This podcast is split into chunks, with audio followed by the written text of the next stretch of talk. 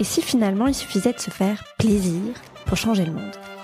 Si tu as appuyé sur play, c'est que tu sens bien que quelque chose est en train de bouger sur la planète. Le mantra de ce podcast, justement, c'est Make the world funky. Rendre le monde funky, c'est s'amuser, se régaler, se faire plaisir, le tout en faisant de son mieux pour sa propre santé et pour la planète. Je m'appelle Camille, je suis la cofondatrice de Funky Veggie, la start-up qui vous accompagne vers une alimentation plus naturelle, plus végétale, mais à travers le plaisir avant tout, grâce à des produits qui sont d'abord gourmands et avec une composition vraiment irréprochable. Dans ce podcast, je discute sans bullshit avec des gens qui rendent le monde plus funky à leur niveau, qui font du bien et ceux qui font du bien sans se prendre la tête.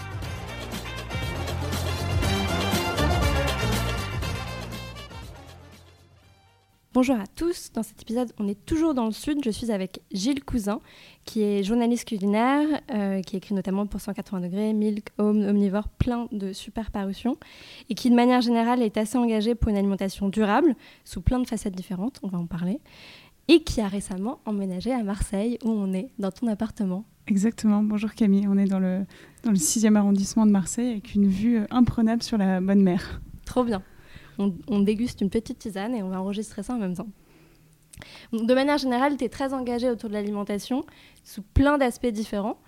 Tu as une passion pour la cuisine qui vient d'où?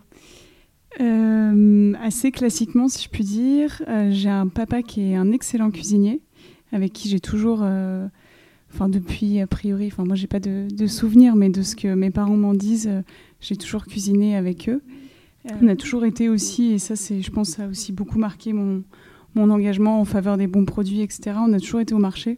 Tous les dimanches, on, allait au marché en famille, euh, acheter des produits frais. Et donc, j'ai quand même grandi aussi euh, avec cet amour des produits frais, même si Picard était aussi, euh, était aussi à la maison, entre quelques pots de, de, Nutella. Mais je pense que oui, ça devient, enfin, c'est un héritage familial que j'ai, que j'ai, oui.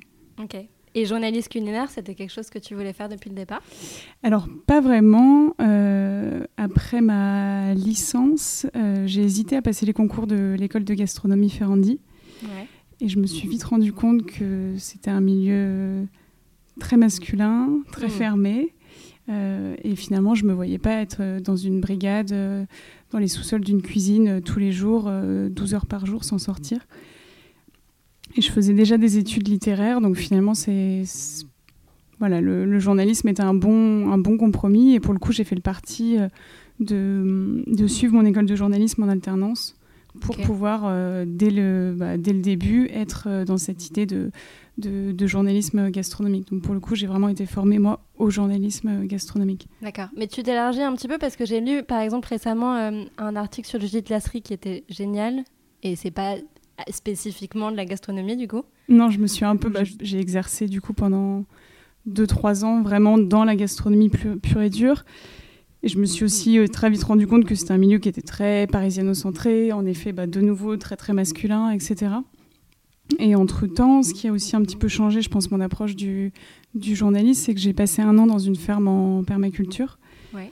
Euh, et quand je suis rentrée à Paris en 2019, je pense.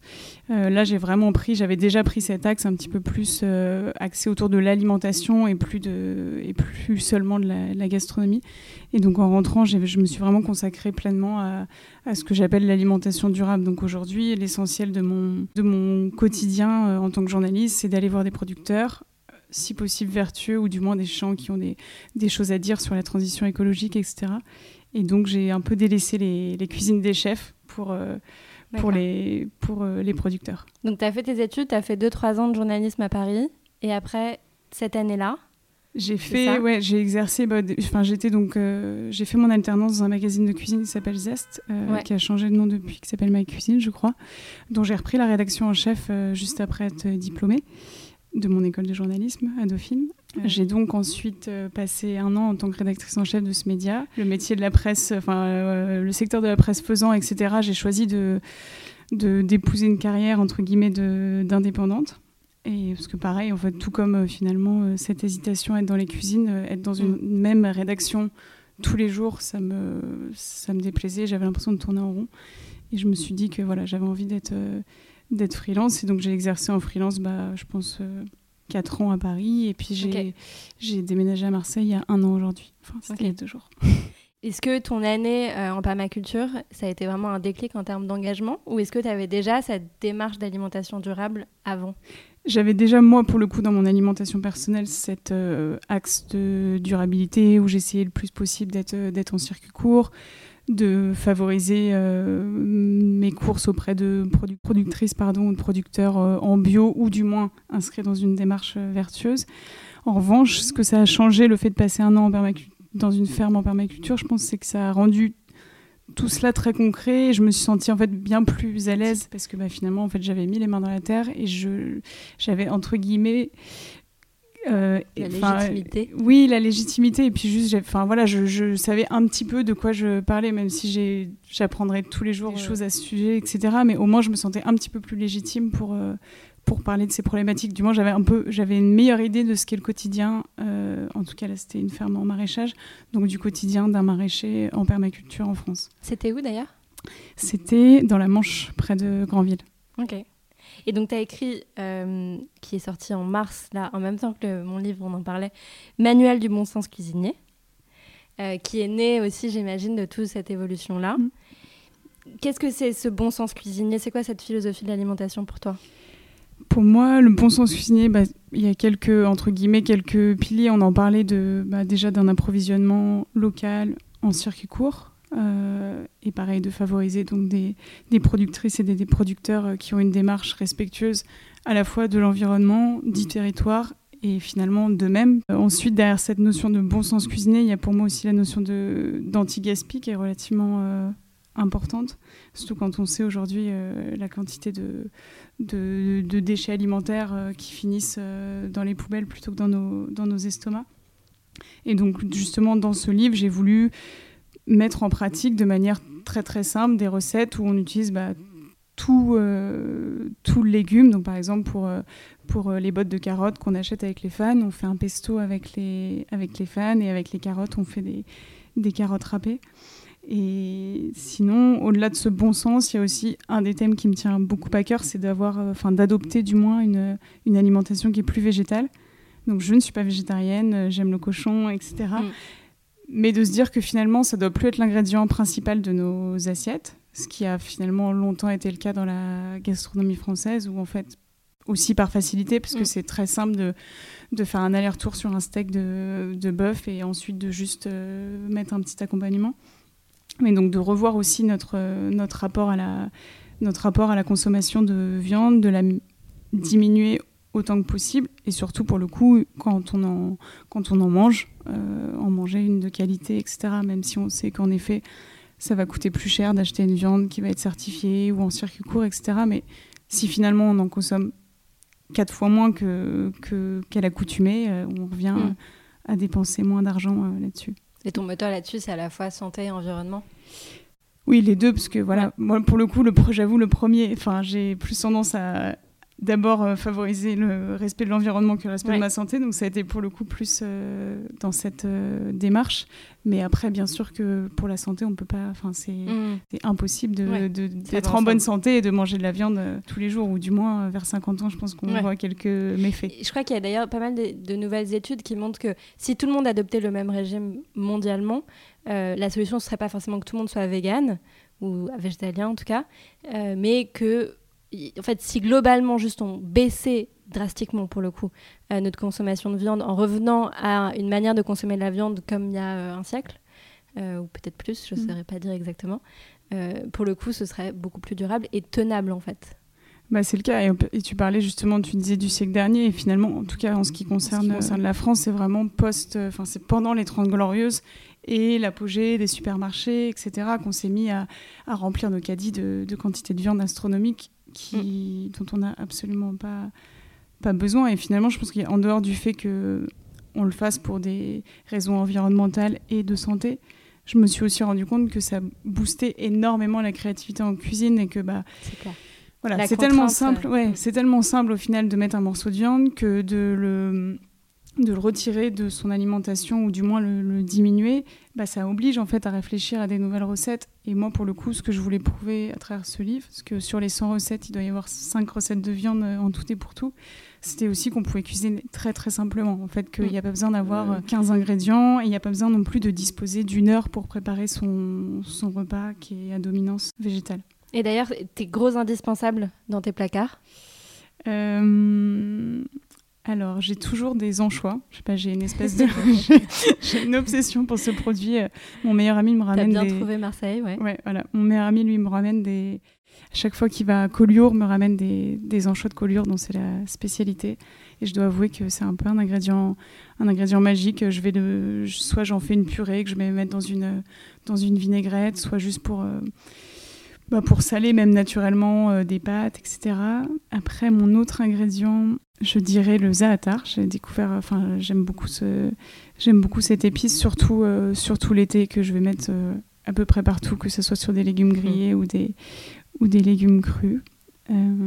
Et là, comme ça, j'ai des placards remplis en fait de plein de, plein de condiments. Et, et après, sinon, c'est tout ce qui est fermenté où j'aime vraiment faire, faire ça. Donc, j'ai plein de pickles qui traînent toujours à la maison, euh, le vinaigrier qui est plein de vin, euh, qui est en train de se transformer, euh, de kombucha. Enfin, sinon, oui. Donc, j'aime bien en tout cas toujours avoir cette petite. Je pense que pour le coup, aussi, ce que j'aime moi dans ma cuisine, c'est toujours avoir une petite, une petite acidité mm. qui vient un peu, un peu apporter du, punch à l'assiette. Donc, sur les, mes, ingrédients fétiches, je pense que voilà, il y a souvent des, des, pickles ou alors des zestes de citron, enfin des petites choses simples, mais qui peuvent euh, venir réveiller un plat. Et d'ailleurs, on avait fait euh, un épisode avec Jennifer de Tookies qui, euh, qui avait cité ton livre comme un peu sa bible à la maison pour cuisiner. Et, et, pendant le confinement, avec Jennifer, on avait fait une vidéo, donc à l'époque un live qui est devenu un IGTV, où on faisait notre propre lactofermentation et Jennifer expliquait vraiment. Donc si ça vous intéresse, si vous avez envie, bon, soit de faire des pickles, mais ensuite de passer l'étape d'après et de faire la lactofermentation, c'est hyper intéressant et en effet, ça relève euh, hyper bien les plats.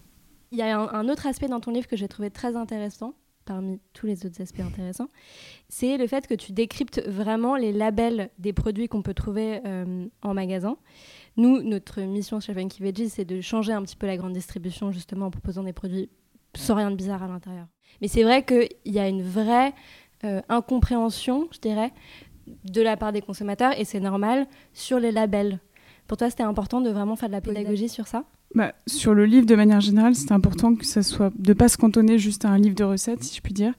Et ça me tenait à cœur que entre donc entre les entre les recettes, j'ai glissé quelques doubles qui, pour le coup, font plus euh, écho à mon métier de, de journaliste sur la consommation de viande, les semences paysannes, et dont cette double page sur les labels où je pense qu'en effet, je pense que beaucoup, enfin beaucoup de consommatrices et de consommateurs, c'est bon, euh, repèrent euh, assez facilement le, le label le label bio européen, mais finalement il y a plein d'autres labels vertueux, voire plus vertueux que le, que le label euh, bio européen. Et je trouvais ça intéressant aussi de montrer et de décrire aussi bah, qu'est-ce que permet le qu'est-ce qu'autorise pardon euh, le label bio mais n'autorise pas euh, le label nature et progrès enfin je trouvais ça mmh. bien de puis en fait finalement je me rends compte qu'aujourd'hui et je pense que c'est aussi notre notre rôle à jouer en tant que journaliste il y a un vrai problème d'information sur l'alimentation c'est-à-dire que finalement euh, les gens mangent des choses sans savoir les personnes qui les produisent et sans savoir ce qu'ils mangent. Ce qui est juste aberrant. Mm. Et là-dessus, il y a aussi un gros, gros travail à faire de, lisibilité, parce que si demain euh, tu prends le cahier des charges du label, euh, du label bio-européen, c'est juste incompréhensible mm. et pas du tout euh, pas du tout à la portée de, de, toutes et tous et donc je pense que voilà il y a enfin en tout cas moi dans ce livre et de manière générale dans l'exercice de mon métier j'ai ce souci de, de lisibilité et d'information pour qu'ensuite chaque consommatrice et chaque consommateur en son âme et conscience puisse faire ses choix de ses choix euh, dans l'alimentation oui, c'est vrai que le label bio, euh, nous, on le voit pas mal euh, du côté des consommateurs. Ça rassure énormément, sauf que c'est pas forcément un label qui est très bien compris. Souvent, on, met euh, bio à égalité avec sain, mm. ce qui est et on imagine parfois que le bio c'est la panacée, alors que c'est beaucoup plus complexe que ça. Toi, ta vision du bio? Bah, En fait, le label bio rassure, ce qui est normal parce qu'il fournit un cadre. Et dans ce, dans ce monde où, entre guillemets, on a aussi plein de choses qui viennent court-circuiter l'information, ce cadre, il est finalement intéressant, même si aujourd'hui le cahier des charges euh, bio-européen, euh, de jour en jour, devient de moins en moins, si je peux dire, scrupuleux et autorise de plus en plus de choses pas forcément vertueuses, ni pour l'environnement, ni pour la santé. Il a au moins ce mérite, c'est que, en tout cas, dans les circuits de, de, grande distribution, il permet de comparer un produit A euh, conventionnel à un produit B certifié. En effet, il fournit un cadre et une lisibilité. Après, pour le coup, moi, je suis pas du tout une, ayatollah du bio. Je pense que j'ai pu l'être, en effet, à un moment. Parce que aussi, manque de lisibilité, d'information, où bah, c'était un moyen assez simple de se rattacher à, à, à quelque chose. Et finalement, aujourd'hui, je pense que, mais ce qui est très compliqué et ce à quoi moi j'ai accès par mon métier, mais ça ne remplace pas le contact. Et c'est pour ça que je pense qu'aujourd'hui, un des gros, gros enjeux, c'est le circuit court. Et en fait, c'est de connaître les personnes qui produisent notre alimentation. Parce que quand vous les connaissez, vous pouvez les questionner, vous pouvez leur demander, en fait, label ou pas. Finalement, la question, elle n'est même pas là. Vous pouvez leur dire, bah, est-ce que vous utilisez des produits phytosanitaires euh, sur votre production maraîchère? Enfin, je pense que du coup, aujourd'hui, je jure plus par le contact humain que par le label. Ouais, c'est vraiment un enjeu de connaissance, de temps, de ressources aussi euh, mm. qui est déterminant. Et sur le livre, est-ce que tu as une recette préférée du livre?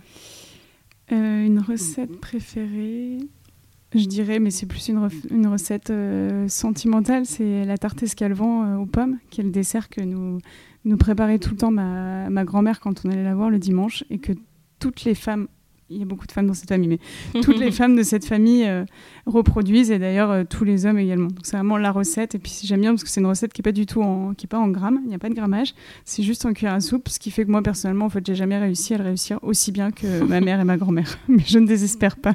Trop bien.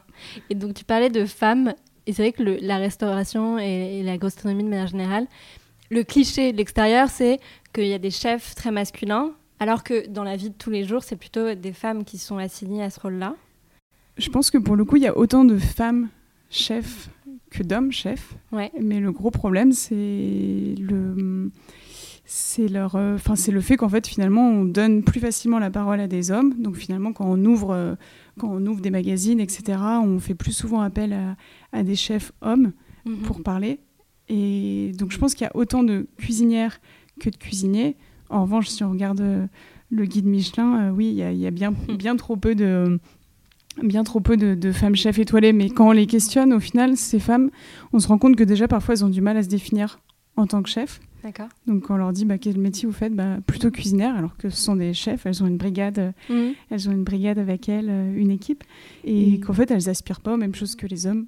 Et là, je m'aventurerai pas sur un terrain de non, mais c'est juste, je pense qu'en fait, même pas d'autocensure, parce que j'ose espérer aujourd'hui qu'en tant que femme, à cuisine égale, on puisse avoir euh, les, les, hum, comment dire, les, les awards euh, égaux, mais je pense que c'est juste qu'on n'aspire pas forcément exactement aux, mêmes choses et quand on questionne, euh, bah, elles, peuvent, elles, sont, elles sont heureuses dans, dans, dans une cuisine et cherchent pas, c'est pas forcément la course au la course aux étoiles, quoi. Mais je pense que là encore, le rôle des médias est important et que il faut nous aller chercher ces femmes et leur donner la parole, parce qu'il y a aussi, c'est aussi que comme ça, en donnant davantage euh, la parole aux femmes chefs, que bah on, on arrivera peut-être aussi à briser le tabou des violences en cuisine, euh, du sexisme, euh, de l'inégalité entre hommes et femmes dans les cuisines. Enfin bref, donc je pense que elles sont là, mais à nous pour le coup de leur donner davantage la parole. D'accord les violences en cuisine. Tu as, glissé ce thème-là comme ça, mais c'est vrai qu'on entend,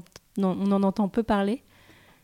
Bah, on se rend compte, moi j'avais publié il y a, je pense, deux ou trois ans une enquête. Enfin, j'avais tenté. Bon, elle est sortie, mais pas, en tout cas, enfin, elle, est sortie, mais pas satisfaisante à mon, à mon avis. Euh, j'avais publié donc une, une, enquête sur les violences en cuisine euh, dans le magazine Paulette. Ouais. C'était pas que centré autour des, des, violences faites aux femmes, mais je me suis en fait juste, euh, je me suis heurtée à, des portes fermées. Ah ouais. C'est-à-dire qu'il y a une espèce de d'omerta dans ce milieu. Personne, enfin c'est tabou quoi, parce que et surtout, je pense encore plus dans les justement dans les brigades gastro, etc. Mmh. Ou dans le microcosme parisien où tout le monde se connaît et où si les langues se délient, je pense que beaucoup des victimes de violences en cuisine ont peur de témoigner parce qu'elles ont peur pour leur carrière. D'accord. Il n'y a pas encore eu de MeToo des cuisines parisiennes. À chaque fois qu'en fait on, à chaque fois on, on, touche du doigt Ouais.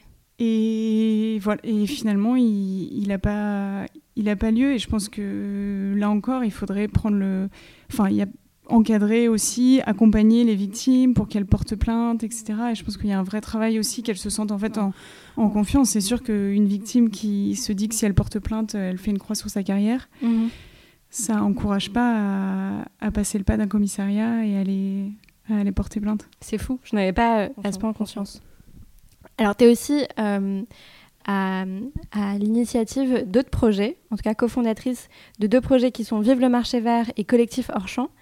Alors, Vive le marché vert, de ce que j'ai compris, ça est né pendant le confinement, quand les marchés étaient fermés, mm. c'est ça? Euh, et c'est une carte collaborative pour soutenir les acteurs d'une agriculture engagée durable. Et Collectif Hors Champ, ça met en lumière des producteurs locaux engagés.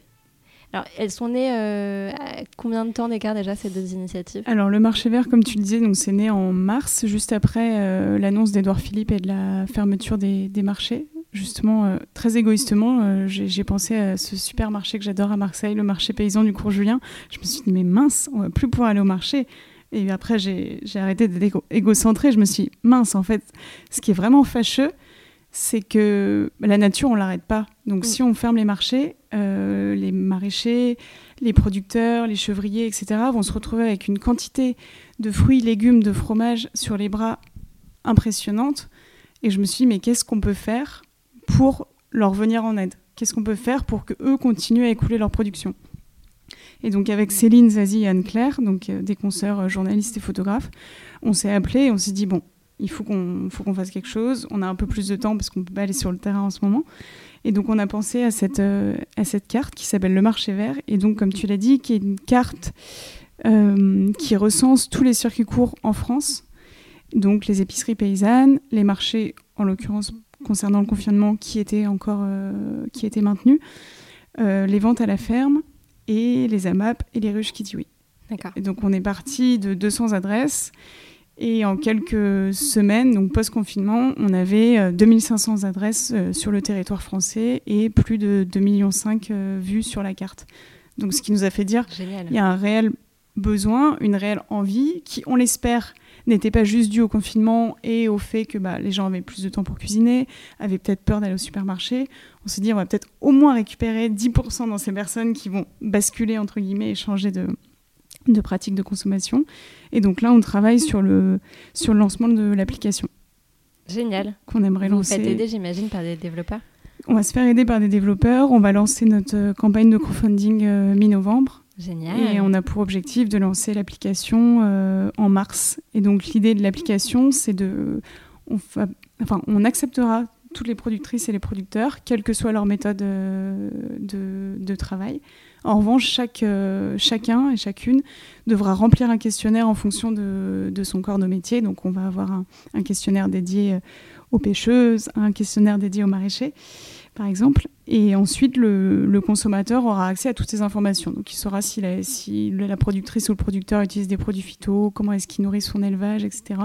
Et pourra ensuite faire son choix en âme et conscience. Toujours dans cette idée aussi de se dire, on va pas prémâcher le travail. On donne toutes les clés aux utilisatrices et aux utilisateurs et à eux ensuite de se dire, bah, est-ce que je préfère aller à, à 5 km chez cette personne qui est juste à côté, mais qui de temps en temps utilise un petit peu de produits phyto ou alors, je préfère euh, faire 10 km de plus, mais avoir une exploitation qui est mm. certifiée en, bio. Génial. on partagera. J'ai hâte qu'on ait le lien. Euh, et le collectif Orchamp le collectif Orchamp, ça c'est venu bien avant le hum, confinement, parce que la première édition euh, du marché devait avoir lieu le 26 avril, mais on a été donc contrariés dans nos, dans nos projets par le, par le confinement quand on a eu l'idée de, de, ce collectif, en fait, on s'est on est parti du constat qu'à part ce marché absolument euh, génial du mercredi matin euh, au cours Julien à Marseille, y a, le week-end du moins, il n'y a pas, enfin il n'y a aucun marché dédié aux productrices et aux producteurs. Donc on va avoir des marchés où on va avoir quelques productrices, quelques mmh. producteurs, et sinon ensuite plein de revendeurs, ce qui pareil en termes de, lisibilité est pas du tout euh, pas du tout clair pour le, le consommateur. Et on s'est dit que ça nous manquait. Enfin, moi, personnellement, ce que je te disais au, début de notre entretien, j'ai toujours grandi avec cette habitude d'aller faire le marché le, dimanche matin. Et on s'est dit, bon, bah, en fait, on va le créer, notre marché, euh, notre marché rêvé, en fait, notre marché de, productrices et de producteurs euh, engagés. Et donc la première édition a eu lieu euh, tout début, le 11 octobre. Non, D'accord. je, je m'y perds. Je sais plus dans l'état, je suis perdue. Bon, il y a deux semaines. Ok. Et euh, c'est un, c'est un marché qui a lieu donc un dimanche par mois à Marseille. Pour le moment, on est en, en marché itinérant, donc c'est-à-dire qu'on change de lieu euh, à chaque édition. Et dans l'espoir d'être installé euh, durablement sur l'espace public en mars, bon, on va laisser Toujours à Marseille. toujours à Marseille. Ok. Et donc l'idée de ce marché, c'est qu'un dimanche par mois, on réunisse productrices, producteurs engagés, quelques artisans, toute la journée, d'un Mhm. marché donc qui, qui commence à 8h avec une offre petit déjeuner et qui se poursuit jusqu'à 16h avec une offre de restauration. Et à chaque fois, on a une vigneronne ou un vigneron invité qui est là pour, euh, pour faire déguster ses cuvées et qui les, qui les vend à la, à la buvette. Génial. Et bah, tu vois, je suis la cliente parfaite parce que je suis ici pour le travail. Et demain, c'est mercredi. J'ai prévu d'y aller à 7h30 avant mes rendez-vous de travail pour justement aller au marché. Mm. Donc, je serai très preneuse de ce marché euh, plus tard. Et donc, Marseille, tu as emménagé ici il y a un an. Qu'est-ce qui t'a motivé Euh, donc je suis rentrée de mon expérience dans cette ferme en permaculture en, en janvier 2019, euh, après avoir eu euh, un espace euh, extérieur énorme, une grande ferme. Je suis retournée dans mon 30 mètres carrés euh, parisien, qui était certes euh, très agréable, mais je, je manquais un petit peu de un petit, que- un petit peu de perspective et ce rapport à la nature me, me manquait. J'ai hésité un court instant, je me suis dit, bon allez, je m'en vais, je plaque tout, euh, je vais à la campagne, j'achète une ferme, je retape, je retape une maison. Enfin bref, c'était un petit peu extrême, surtout pour quelqu'un qui a toujours grandi à Paris. Et du coup, je me suis, j'ai, vu en Marseille une, une étape, un saut de puce pour peut-être, euh, même sûrement, un futur à la campagne. En tout cas, je vois ça, enfin, je vois mon installation à Marseille comme une étape. Et j'ai choisi Marseille parce que finalement, euh, c'est une ville qui est juste entourée de, de nature. Bon, déjà, on a, cette, on a la mer qui est Mm. un élément juste euh, formidable dans la vie de tous les jours. Enfin, j'habite à 20 minutes de la mer et j'avais jamais connu ça de, de marcher 20 minutes et d'être, de pouvoir aller se baigner. C'est, enfin, c'est quand même assez galvanisant. Et, hum, et puis sinon, on est entouré de, de randos, euh, enfin de chemins de randonnée euh, Ouais. magnifiques. Euh, Il y a le parc des Calanques euh, qui est juste à côté. Donc j'ai choisi en tout cas ce, cette ville pour, son, pour sa proximité avec la nature, le fait qu'elle soit quand même tout de même une très très grande ville, Très accessible de Paris. très accessible de Paris, puisque moi pour le coup, je continue aussi beaucoup à, à faire des, à faire des allers-retours avec, euh, avec Paris.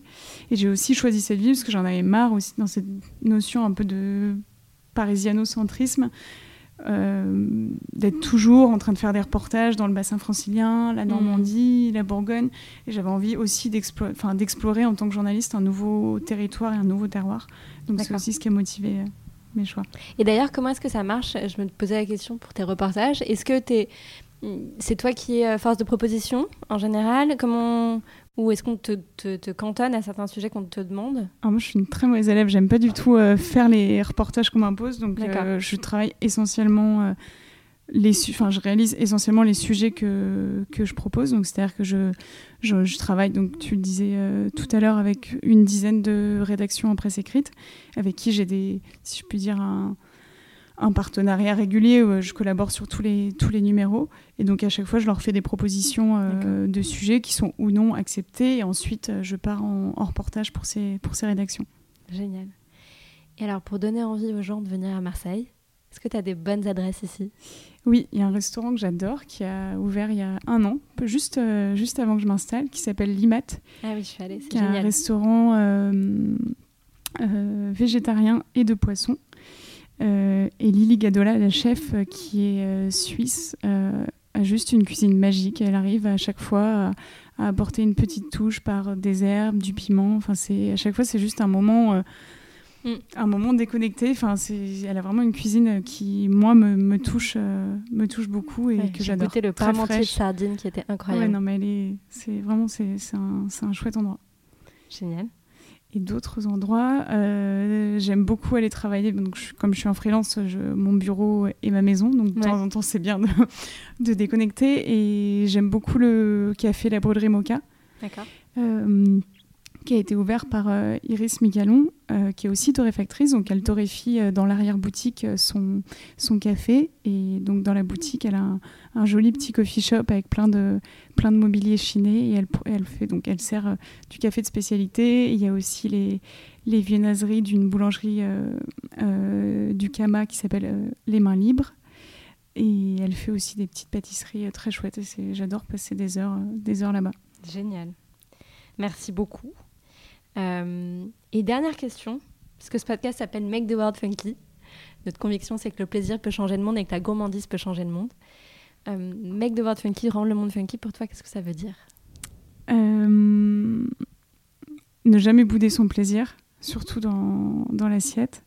Mais en revanche, avoir toujours en tête, garder en tête qu'il faut manger les yeux ouverts. On va méditer ça. Voilà. Merci beaucoup. Merci Camille. Merci beaucoup d'avoir écouté, j'espère que ça vous a plu. On termine par un petit avis Apple Podcast qui m'a fait très plaisir. Et parce que justement, c'est grâce à vos avis que le podcast est davantage visible et bénéficie à davantage de personnes en les inspirant. Donc vous avez un vrai rôle à jouer. Merci donc à Vanette qui a écrit Tellement vrai, merci, j'ai adoré, des paroles vraies qui font du bien et qui vont nous faire avancer. Ça me touche énormément et je vous souhaite une très bonne journée.